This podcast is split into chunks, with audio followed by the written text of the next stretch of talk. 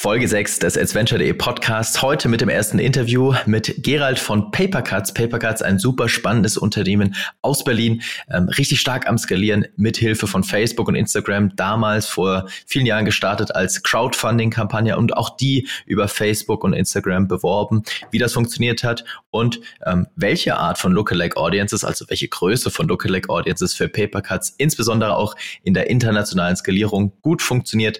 Darum geht's heute. Viel Spaß mit dieser Folge. Hast du dich schon mal gefragt, was innerhalb des Facebook- und Social-Media-Advertising-Kosmos wirklich funktioniert? Suchst du mehr als nur oberflächliche Basics für deine Werbeanzeigen? Dann bist du hier genau richtig. Im Adventure.de Podcast zeigen wir dir erprobte Hands-on-Tipps, die wirklich funktionieren und nachhaltige Strategien, mit denen du deine Kampagnen aufs nächste Level heben kannst. Los geht's!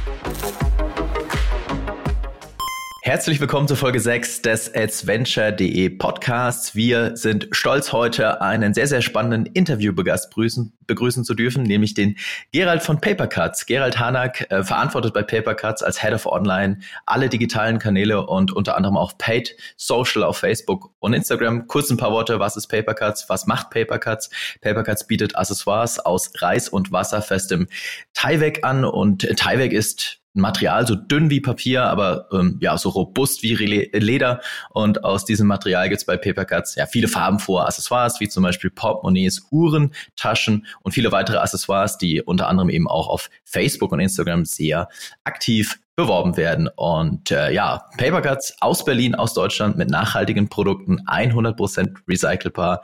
Und wir freuen uns heute, Gerald heute hier im Interview zu haben. Ähm, Gerald, du bist ja schon ja, eine ganze Weile im digitalen Marketing und E-Commerce unterwegs. Wie hat denn dein Weg zu Papercuts ausgesehen? Ja, moin Florian, ja, erstmal vielen Dank für die Einladung. Ich freue mich wirklich hier dabei zu sein. Ich sage ja immer mein Werdegang kurz und knapp. Ich bin seit mittlerweile über zehn Jahren im Online-Marketing tätig und hatte für mich schon relativ früh festgestellt, dass der Performance-Marketing-Bereich der ist, der mir am meisten Spaß macht. Und ja, nach meinem BWL-Marketingstudium hatte ich verschiedene Optionen und hatte mich dann für die Netvacation GmbH in Hamburg entschieden. Im Nachhinein wirklich eine meiner besten Entscheidungen. Ich ja, war vier Jahre dort und wir hatten verschiedene Firmen aufgebaut und äh, weiterentwickelt, äh, weiterentwickelt. Viel im Reisebereich, Verleger Jugendreisen, was im Sprachreisebereich. Die größte Firma davon ist sicherlich Greenlands Kreuzfahrten. Hier war ich auch der erste Mitarbeiter habe es von null an mit aufgebaut und das Unternehmen dann verlassen, als es so circa 180 waren. Ich glaube, mittlerweile sind es nochmal deutlich mehr und die Firma entwickelt sich wirklich sehr erfolgreich, worauf ich nach wie vor sehr, sehr stolz bin. In der Zeit habe ich Marketing eigenverantwortlich aufgebaut, also ich sag mal so SEO, SEA, Display-Kampagnen, Social Media, Affiliate Newsletter, DRTV, die ja, komplette Bandbreite abgedeckt. Schwerpunkt war damals tatsächlich so der Paid Search Bereich. Wir haben die Projekte insgesamt auch in sieben Länder internationalisiert, hatten relativ hohe Marketingbudgets, ein großes Team und ich habe in den vier Jahren dort wirklich sehr viel gelernt, wofür ich nach wie vor auch sehr, sehr dankbar bin. Ich war ja, weiter noch für, ein paar andere Startups äh, tätig, aber so eine prägende Station in meinem Lebenslauf waren sicherlich die drei Jahre in der Schmuckbranche bei Pandora. Ähm, also einfach mal in einem Konzern, wo ich E-Commerce-Umsätze für Nordeuropa verantwortet habe was für mich einfach sehr, sehr interessant war. Also wie sind die Prozesse, wie sind die Gedankengänge, die Entscheidungen im Marketing in so einem Konzern, ich sag mal, das ganze Thema Omnichannel, äh, Zusammenspiel mit Offline-Stores, das war wirklich eine sehr, sehr interessante Zeit. Und ja, parallel hatte ich äh, immer mal wieder auch kleinere Beratungsprojekte auf selbstständiger Basis. Und ja, dann letztes Jahr im Herbst, ähm, ja, Elternzeit, ähm, hatte auch insgesamt ähm, ja, etwas Zeit, habe deshalb sehr, sehr viel gemacht auch im selbstständigen Bereich. Hatte kurz überlegt, mich tatsächlich dann auch ja, Vollzeit selbstständig zu machen. Ähm, hatte dann aber ja in der Phase von Papercuts gehört. Ähm, Papercuts hat jemanden gesucht, der ja den gesamten Online-Shop verantwortet. Schwerpunkt äh, bei meiner Tätigkeit ist schon 80% Online-Marketing, aber auch ein bisschen Website-Verbesserung, Logistik, alles, was rechts und links mit dem Shop zu tun hat. Was ich persönlich immer sehr, sehr spannend finde, weil natürlich auch mhm. einer Facebook-Kampagne nicht nur von den Facebook-Kampagnen abhängt, sondern natürlich auch sehr stark davon, was nachher auf der Landingpage passiert, ob genug Stock da ist und so weiter und so weiter. Und da Einfluss zu nehmen, ähm, ist was, was mich auf jeden Fall gereizt hat. Und ja, PaperCuts ist wirklich ein sehr cooler Arbeitgeber, coole Produkte, nachhaltige, hippe Firma, die mittlerweile auch sehr erfolgreich ist und im Marketing auch ordentliche Budgets einsetzt. Flexible Arbeitszeiten, Homeoffice und das alles zusammen hatte mich einfach überzeugt, dann tatsächlich ja, Ende letzten Jahres die Papercuts zu wechseln. Ja, sehr cool. Ähm, Papercuts ist ja auch aus einer Crowdfunding-Kampagne heraus entstanden. Kannst du uns vielleicht ein bisschen was verraten darüber, wie das Crowdfunding da so ablief? Genau, also ja, das ist richtig. Es war, ich mal so vor circa fünf Jahren war Crowdfunding schon ein Hype-Thema. Es hat jetzt vielleicht so die letzten Jahre ein bisschen nachgelassen, aber tatsächlich war es so, dass es sogar ja zwei Crowdfundings gab in der Papercuts-Geschichte. Eins 2014 für unsere Portemonnaies. Da hatten wir circa so 21.000 Euro eingesammelt und dann 2016 ein großes Crowdfunding für unsere neue Papercuts Watch, Papercuts Uhr mit über 100.000 Euro, die wir da eingesammelt haben.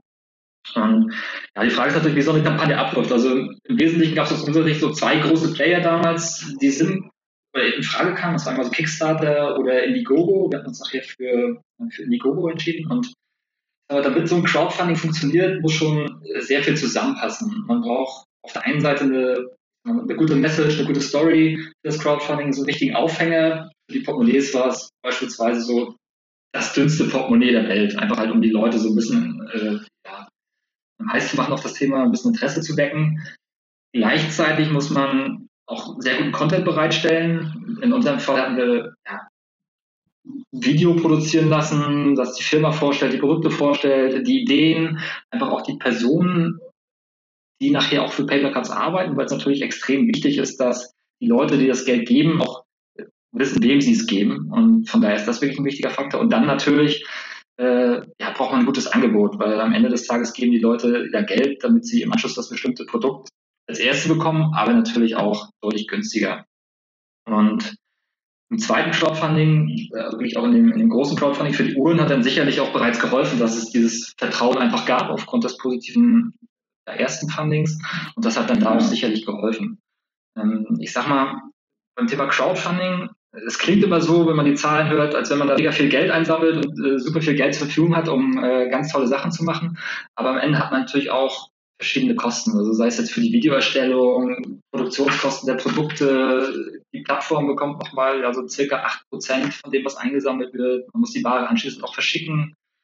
Ähm, ich sag mal so, Crowdfunding ist auch gerade außerhalb der außerhalb von Deutschland ein bisschen größeres Thema und deshalb hatten wir auch 50 Prozent der Bestellungen von außerhalb von Deutschland, teilweise Asien, USA und da kommen auch noch hohe Versandkosten dazu. Ähm, und natürlich, auch nochmal ein wichtiger Part, muss man das Crowdfunding auch bewerben. Von daher ist es dann am Ende schon so, dass man insgesamt eigentlich kaum Geld verdient. Es ist eher gut, um zu sehen, so, welche Designs gut ankommen, weil die Leute, die ja, am Crowdfunding teilnehmen, natürlich dann ihr spezifisch Designprodukt auswählen, ähm, was einem bereits gute Einblicke liefert, was funktioniert. Ich sag mal, die Produktion muss nicht vorfinanziert werden, was natürlich für ein Startup ein extrem großer Vorteil ist. Und ansonsten hilft es natürlich extrem, mit so einem, ja, ich sag mal, lauten Knall rauszugehen. Ähm, die Produkte werden geliefert, die Leute sprechen darüber und das hat uns sicherlich auch die nächsten Monate dann geholfen, auch dann quasi weitere normale Verkäufe zu generieren. Ja, ich glaube, ich glaube, du hast zwei ganz, ganz wesentliche äh, Punkte genannt, die bei euch beide zutreffen und sicherlich auch ähm, wesentlich dafür entscheidend sind, dass ihr beim Crowdfunding und auch bis heute ähm, sehr viel äh, Erfolg habt oder sehr erfolgreich seid. Das ist zum einen eure Story, also ihr erzählt halt einfach eine sehr schöne Story von euch, von eurem Produkt und ihr habt natürlich auch ein gutes Produkt. Äh, und ich glaube, das sind zwei Dinge, ähm, von denen viele dann, von denen viele dann äh, glauben, dass man das vielleicht nicht unbedingt haben muss und trotzdem mit cleveren Online-Marketing-Strategien Erfolg haben kann. Aber das sind halt so die Fundamente, die einfach da sein müssen, um dann auch auf Facebook und Instagram entsprechend halt Erfolg zu haben. Vielleicht nochmal ähm, zurückkommen zur Crowdfunding-Kampagne. Ähm, Du hattest gesagt, man muss das natürlich irgendwie auch bewerben. Habt ihr dann damals auch schon gesagt, wir bewerben jetzt diese Kampagne auf ähm, Indiegogo auch auf Facebook und Instagram oder damals eher nur auf Facebook, ähm, weil es ja schon ein paar Jahre her ist? Ähm, genau, also ja, in der Tat haben wir sie bei Facebook beworben. Ähm, es ist jetzt tatsächlich so beim Crowdfunding, also einfach ein Projekt erstellen und warten, dass äh, die Leute Geld geben, das funktioniert so aus unserer Erfahrung nicht mehr. Also ich meine, es gibt relativ viele Projekte, die auf den Plattformen sind. Die organische Reichweite ist halt relativ limitiert. Von daher muss man schon einfach auch zusätzliche Kampagnen schalten, um dann tatsächlich auch äh, ja, das Geld dann einzusammeln. Um die 100.000 Euro zu bekommen, die Leute quasi ähm, ja, für zu begeistern, haben wir bei Facebook ca. 20.000 Euro ausgegeben. Das sind natürlich auch Kosten, die dann einfach dazukommen. Und ähm, ich sag mal so, ja, wie, sah's, wie sah die Facebook-Kampagnen aus? Es war am Anfang relativ viel Interest-based, also Leute, die irgendwie an Finanzen, Investments interessiert sind, äh, Veganer, weil die Produkte natürlich auch, äh, ja, Portemonnaies beispielsweise oder auch die Uhren dann natürlich nicht aus Leder sind, sondern ja einfach auch ja, komplett vegan. Ähm, und dann ist es so, dass bei Indiegogo man die Möglichkeit hat, auch ähm, ja, ein Facebook Pixel zu integrieren. Das heißt, man, äh, man sammelt Daten, man ist im Anschluss auch, oder man ist auch nach ersten Käufen dann in der Lage, äh, Lookalike Audiences zu erstellen. Ähm, man bekommt ROAS und dann ist es eigentlich wie eine normale Facebook-Kampagne auch. Also man schaut, was gut funktioniert, optimiert das, äh, das, was nicht funktioniert, äh, ja, stellt man wieder aus, man versucht einfach verschiedene Ads zu testen. Das ist dann so, ich sag mal, gar nicht viel, gar, gar kein großer Unterschied zu dem, was, äh, was wir sonst so machen. Habt ihr das dann auch bei der Entscheidung ähm, für die Plattform, die ihr gewählt habt, irgendwie mit, mit, mit einfließen lassen, dass, dass, ihr gesagt habt, hey, okay, bei Indiegogo können wir das Tracking von Facebook nutzen, deswegen nutzen wir eher das? Oder ähm, war, das, war das dann eher... Äh, hm, ich muss, ja, also es ähm, war auf jeden Fall ein Faktor. Ich weiß gar nicht, ob es bei Kickstarter auch möglich ist oder nicht. Ich äh, würde jetzt einfach mal vermuten, dass es da auch möglich ist. Ähm, ja, jede Plattform hat so Vor- und Nachteile. Also beispielsweise also eine, eine große Hürde beim Crowdfunding war, also jetzt losgelöst vom, vom Facebook-Thema, dass man natürlich dann auch, bei der zweiten Kampagne hatten ungefähr so 2000 Leute, die dann Geld gegeben hatten. Man muss dann, die Leute suchen sich ein Design aus. Man muss nachher dafür sorgen, dass halt jeder äh, ja, die Adresse übermittelt, man dann quasi die Ware dann auch produzieren lässt und dann den richtigen Leuten dazukommen lässt und dieses ganze äh, Managen der, äh, ich sag mal so, der Bestellung oder nachher auch das also nach dem Crowdfunding so dieses Fulfillment, da äh, unterscheiden sich die Tools ähm, ein Stück weit. Und das war nachher auch dann so ausschlaggebend. Aber ähm, am Ende äh, ja, haben uns halt für Indiegogo entschieden und haben jetzt gar nicht so den direkten Vergleich, was jetzt da tatsächlich nachher besser ist als bei den anderen. Aber ja, das, das hat uns überzeugt und ja, die Facebook ähm, Funktionalität war da sicherlich auch ein Faktor. Genau, also ja, wir haben jetzt ja darüber gesprochen, wie ihr das aktuell schon auch über Facebook, Instagram gemacht habt. Ähm, was für Online-Marketing-Kanäle sind denn sonst noch so für Papercuts relevant, neben Paid Social beispielsweise? Genau, also ja, neben Paid Social, klar, sehr, äh, Googling, äh, Google Shopping, generell alles, was bei Google möglich ist. Also, also Display-Netzwerk, YouTube-Kampagnen, weil wir auch einfach relativ guten Videocontent haben. Ähm, Newsletter, Influencer-Marketing, ähm, ja, das sind so eigentlich so die wichtigsten.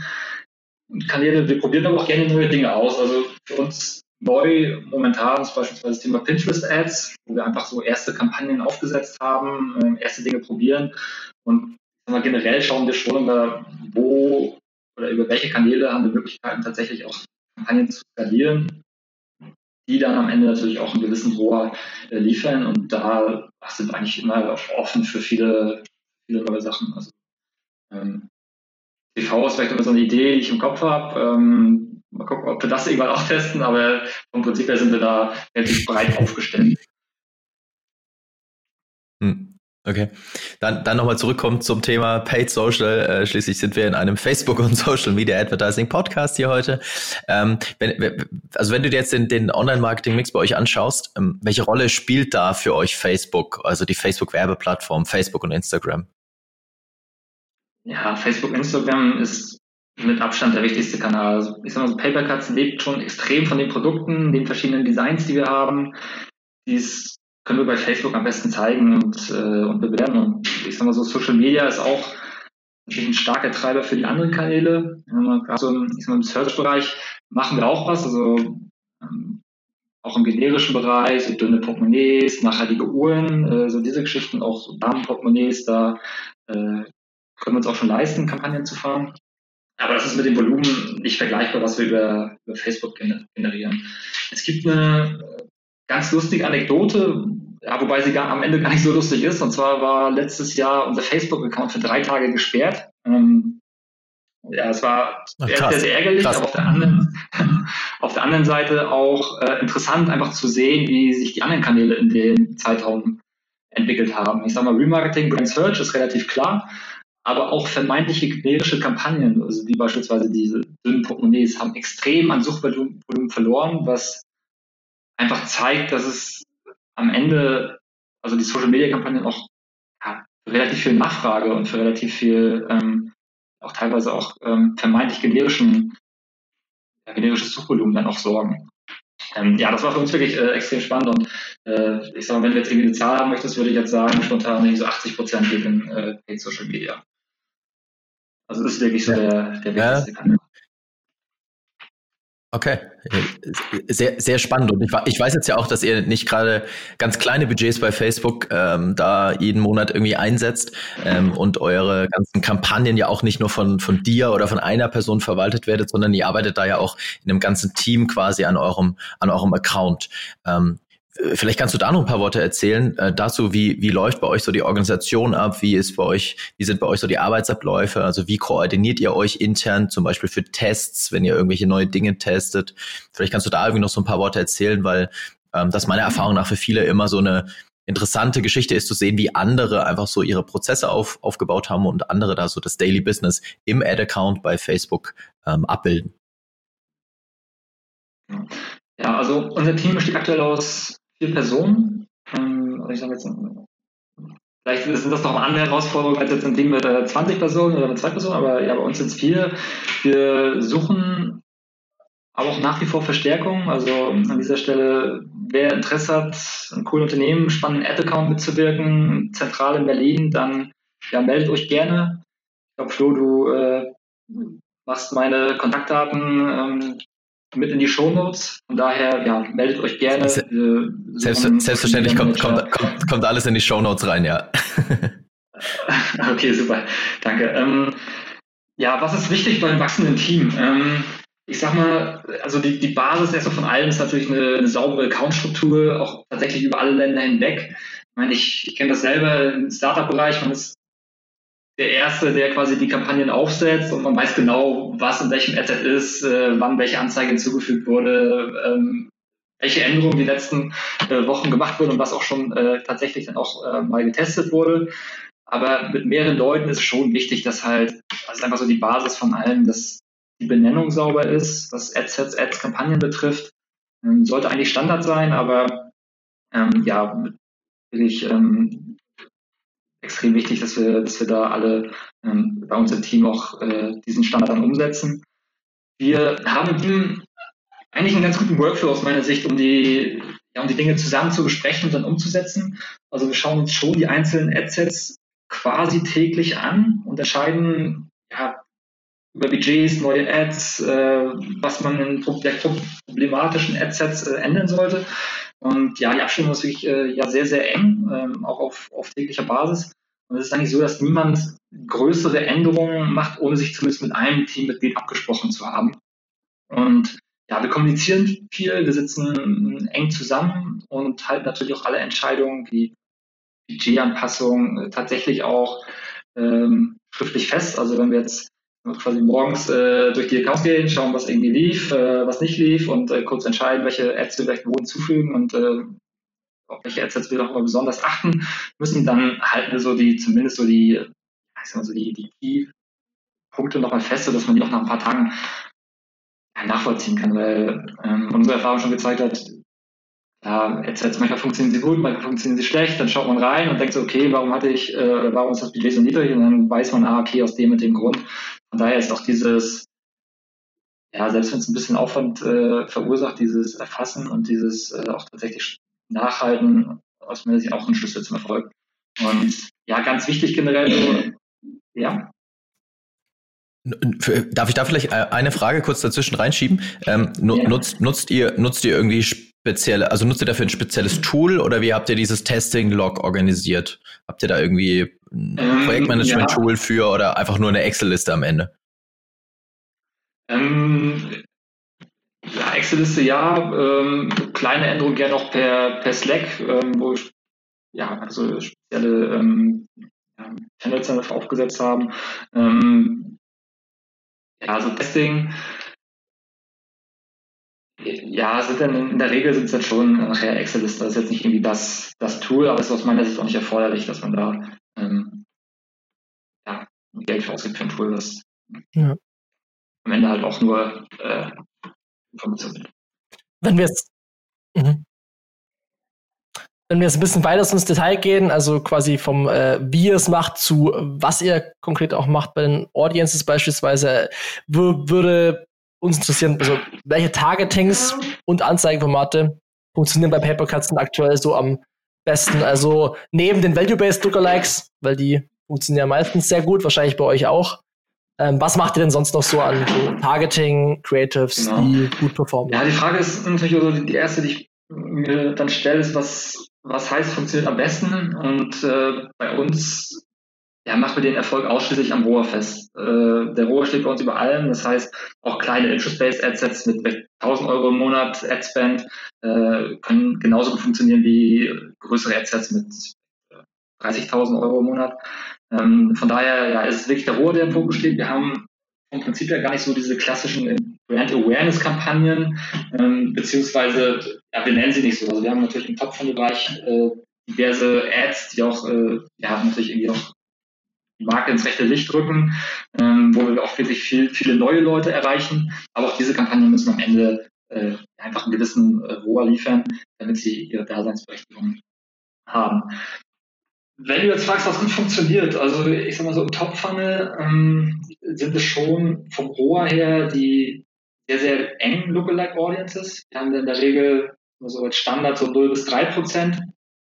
Und Ansonsten tatsächlich doch auch Interest-Based Anzeigengruppen. Ähm, wir haben Anzeigengruppen Thema Nachhaltigkeit. Äh, wir haben Interest-Based Sachen, wo wir Festivalbesucher targeten und unsere Bauchtaschen dann äh, zu bewerben, was auch sehr, sehr gut funktioniert. Haben ja teilweise auch, beispielsweise haben jetzt auch eine neue Marke gelauncht, Banaga heißt das sind so äh, nachhaltige Surf-Bikinis aus ja, recycelten PET-Flaschen, wo wir dann auch interest-based auf äh, Kombinationen gehen aus äh, Interesse an Surfen, an äh, Nachhaltigkeit, an ja, verschiedenen Themen. Und das funktioniert tatsächlich für uns auch, auch sehr, sehr gut. Ähm, so im, äh, im Mittelfunnel, also einfach so Leute, die schon mit Ads interagiert haben, da ist es so, dass bei uns da, ja, da kann man eigentlich fast machen, was wir wollen funktioniert relativ viel, ähm, egal ob wir das jetzt Leute sind, die bei Facebook interagiert haben oder bei, bei Instagram. Und ich sag mal, der Bottom Funnel, der Remarketing, das, da ist, glaube ich, relativ klar, dass je kürzer der Abstand zwischen Besuch der Seite und Anzeigenauslieferung ist, umso größer ist das Interesse und umso größer natürlich auch die Chance, dass am Ende zur Conversion kommt. Generell funktioniert natürlich Add to Card besser als Content View, aber das gilt sicherlich für alle Filme und alle Remarketing-Kanäle.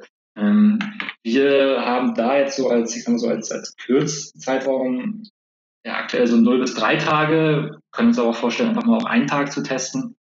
Ähm, genau. Und ja, in Bezug auf Anzeigen oder Ad-Formate ähm, ist es schwierig, da jetzt einfach so eine allgemeingültige Aussage zu treffen. Ich würde immer empfehlen, verschiedene Formate in den Adsets zu testen. Manchmal funktioniert ein einfaches Bild am besten, manchmal das Video. Insgesamt sehen wir schon einen leichten Trend, dass jede Art von Collection Ads relativ hohes Engagement, niedrige CPCs und damit auch gute ROAS liefert, zumindest im Vergleich zu, ähm, oftmals im Vergleich zu, zu anderen Ad-Formaten. Aber das ist sicherlich also unsere Erfahrung.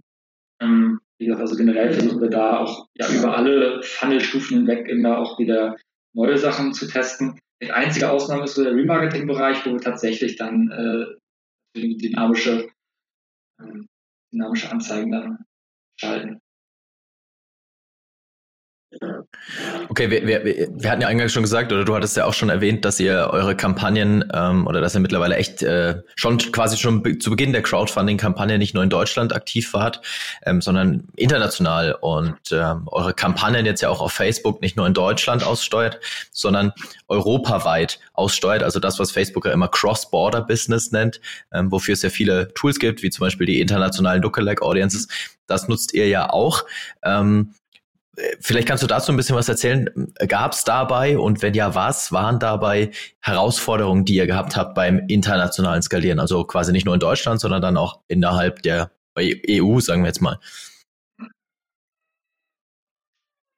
Ja, also wir ähm, ja, sind in der Dachregion aktiv und zusätzlich halt in Frankreich und Skandinavien ähm, stand jetzt, also das, das vielleicht einmal kurz vorweg, ähm, wobei wir den skandinavischen Markt äh, mit englischer Sprache aktuell noch ähm, bedienen. Wir haben auch eine relativ gute englische Seite, die äh, eh geflickt ist und es funktioniert auch relativ gut. Ähm, aber so gerade in Frankreich gab es natürlich so diese typischen Sprachprobleme. Wir haben zwar interne Leute, die ja wirklich perfekt Französisch sprechen, aber eben keine Muttersprachler sind. Und da gibt es, da gab es am Anfang natürlich schon Probleme. Also wir haben bei Papercuts schon äh, auch im Deutschen so eine gewisse Art zu schreiben, etwas locker, teilweise frech. Das muss man dann natürlich auch so transferieren können. Das geht nur über Muttersprachler, äh, die wir natürlich auch mittlerweile haben. Ähm, und ja, es gibt natürlich viele Unterschiede jetzt im Vergleich zum, zum deutschen Markt, die dann auch so ein bisschen herausfordernd sind. Äh, in Deutschland haben wir teilweise auch englischsprachige Ads, wenn es einfach so vom Wording äh, ganz gut passt. Das können wir in Frankreich beispielsweise nicht machen. Also haben, wir, haben wir probiert, hat aber nicht funktioniert. Von daher gibt es da wirklich dann nur komplett französischen äh, Content. Ähm, auch so die USPs, mit denen wir dann spielen. Also so ein Klassiker ist äh, Made in Berlin, äh, nicht in China. Das zieht natürlich auch mehr, wenn man sich in Berlin befindet und, äh, und den Franzosen ist das ja dann wahrscheinlich vielleicht ein bisschen wichtig, aber äh, nicht mehr so, so stark, wie es dann ähm, ja, für, für Deutschland zieht.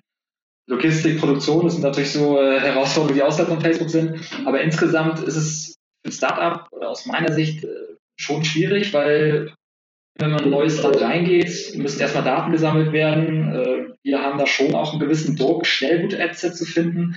Haben, ich sage mal jetzt keine äh, großen Testbudgets, sondern wollen eigentlich wirklich ja, quasi vom Start weg äh, ja, gute Adsets finden und in der Regel relativ wenig Geld verbrennen. Und ähm, von daher äh, ist das sicherlich so eine, so eine Challenge, die ja, mit so die, die größte Herausforderung dann mit sich bringt. Hm, okay. Wie, wie, wie sieht da, du hast gerade gesagt, ihr, ihr wollt sehr schnell Daten sammeln, wenn ihr in einen neuen Markt reinkommt oder reingeht. Ähm, Gibt es da irgendwie einen bestimmten Prozess, den ihr da verfolgt oder habt ihr da eine gewisse Strategie, Taktik irgendwie gefunden, die, die da am besten für euch funktioniert?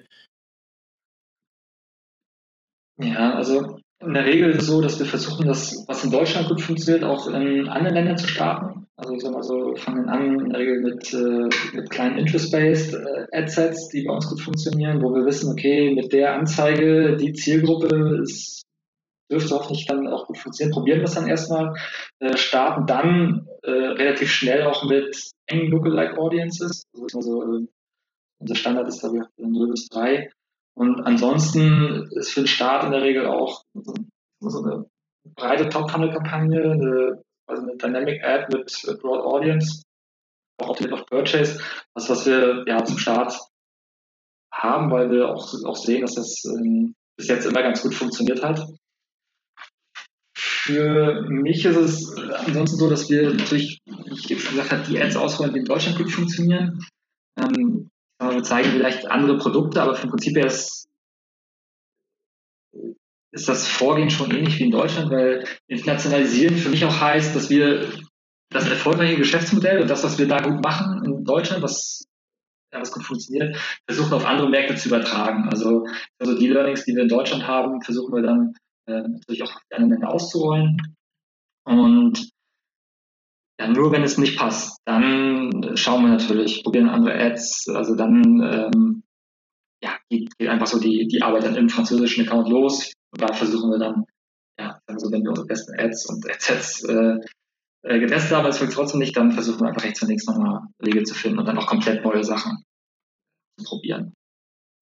Okay. Ähm, vielleicht nochmal eine, eine Rückfrage zum Thema äh, Lookalike Audiences. Ähm, das ist dann für euch also auch ein Instrument, was ihr seht, was auch in der internationalen Skalierung auch dann gut funktioniert, wenn man zum Beispiel in, im Heimatmarkt, wie jetzt zum Beispiel Deutschland, halt Daten gesammelt hat und davon dann in Skandinavien zum Beispiel ähm, Lookalike Audiences erstellt. Also das funktioniert so für euch. Äh, genau, das, das machen wir, man muss ehrlich sagen, nicht ganz so gut wie äh, in Deutschland. Ähm, aber trotzdem so gut, äh, dass man die, ja, die Adsets dann trotzdem äh, laufen lassen kann. Also es ist es ist schon was, was wir, was wir machen und was ich auch sicher jetzt bei neuen Ländern äh, machen würde. Also das ist, ja, hast du recht, schon das Vorgehen, was wir dann auch tatsächlich wählen, ja. Ähm, ja, manchmal denke ich auch, ach, wollen wir da irgendwie komplett neuen ähm, Ad-Account aufsetzen, neuen Pixel, das wirklich komplett trennen auch, um da vielleicht irgendwie sauberere Daten zu haben oder das wirklich dann noch komplett zu trennen. Ähm, ja, ver ver verfolgen jetzt aber erstmal die, ja, die Strategie, die du eben auch genannt hast. Okay.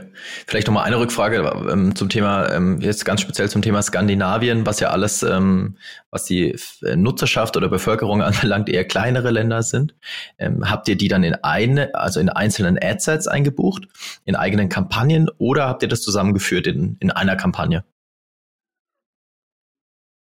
Ähm, aus meiner Sicht ist es schon, also ist das Größe der Zielgruppe schon ein wichtiger Faktor, weil Facebook natürlich auch ein bisschen Möglichkeiten haben soll, die Ads auszuliefern und einfach dem Algorithmus äh, ja, einfach ein paar Optionen zu lassen und dann natürlich auch ja, einfach von dem Algorithmus an sich zu profitieren. Von daher haben wir uns jetzt dazu entschieden, die skandinavischen Länder zu bündeln in, in einem Adset. Genau. Und also gleiche Anzeigen, äh, ein Adset für die gesamte skandinavische Region. Mhm. Alright. Ähm, wie wie sieht es dann bei euch mit den, also mit den Value-Based Lookalike Audiences aus? Weil die sind ja aktuell schon so ein sehr gutes Skalierungshebel, funktioniert in den meisten Ad-Accounts, die wir jetzt oder wir einfach selber betreuen, immer relativ gut. Und ähm, nutzt ihr das auch in Kombination mit der Wertoptimierung, also der Value-Optimierung? Ähm, wie nutzt ihr diese Value-Based Lookalikes? Genau, also ich sag mal so, welche also entscheidest vielleicht so, okay, welche, oder wie, wie eng fassen wir diese Lookalikes? Ich hatte eben schon gesagt, dass wir generell 0 bis 3 Prozent haben, das war jetzt als Standard. Ähm, genau. Waren, ja. ja, ich sag mal so, stets hin und her gerissen. Größte Ads geben Facebook halt die Möglichkeit, äh, Ads besser auszuliefern, auszuliefern. Gleichzeitig können wir uns aber auch gut vorstellen, dass äh, vielleicht noch ein Prozent einfach mal ein Test wert wäre. Bei uns viel, verfolgen wir die Philosophie, also Never Change a Winning System. Die 3% funktionieren bei uns aktuell sehr, sehr gut. Ähm, schon über, über Monate hinweg. Wenn das irgendwann einmal nicht der Fall sein sollte, dann würden wir sicherlich äh, anfangen, die aufzusplitten. Könnte jetzt aber gar nicht sagen, ob jetzt äh, wirklich so 0 bis 3 Prozent einfach aufgrund der Größe besser ist als vielleicht äh, ja, das spezifische 1 Prozent und dann äh, 2 bis 3 Prozent. Also äh, das haben wir bis jetzt noch nicht probiert. Ja, ist sicherlich dann aber auch irgendwann ähm, auf, der, auf der Liste. Ähm, generell ähm, Optimierung machen wir ja quasi oder fast ausschließlich auf, auf Purchase, hatten aber ein paar Tests mit auch Optimierung auf Value, die nicht so erfolgreich waren, ähm, haben es immer mal auf der Liste, würden vielleicht bei neuen äh, äh, generell bei Kampagnen nicht funktionieren, auch gerne mal wieder testen, aber aktuell ist es tatsächlich äh, in Bezug auf den Purchase. Lass uns zum Schluss noch, noch, noch, noch, noch eine, eine Runde äh, Wunschkonzert spielen.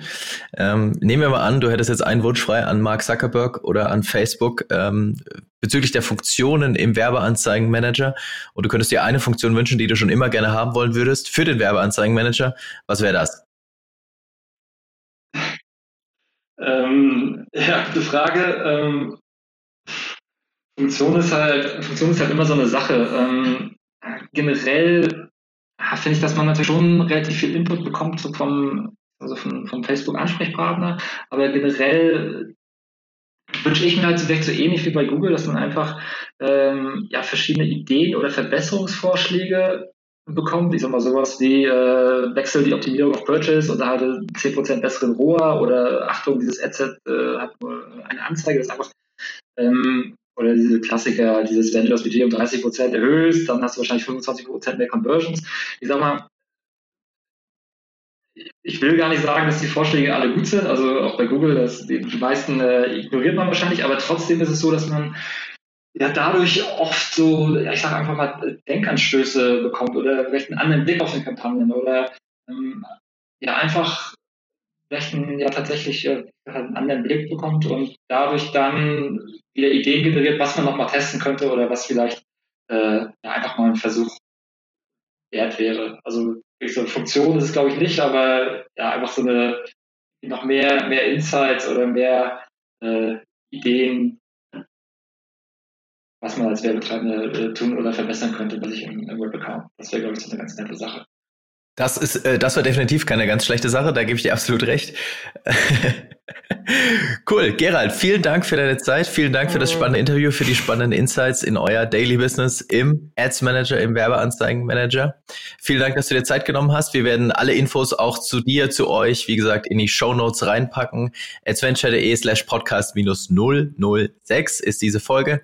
Ähm, wir bedanken uns, wie gesagt, für deine Zeit und wir hören uns alle beim nächsten Mal. Vielen Dank fürs Zuhören. Bis dann. Ciao. Vielen Dank fürs Zuhören. Wenn dir diese Folge gefallen hat, dann hinterlasse uns eine Bewertung bei iTunes.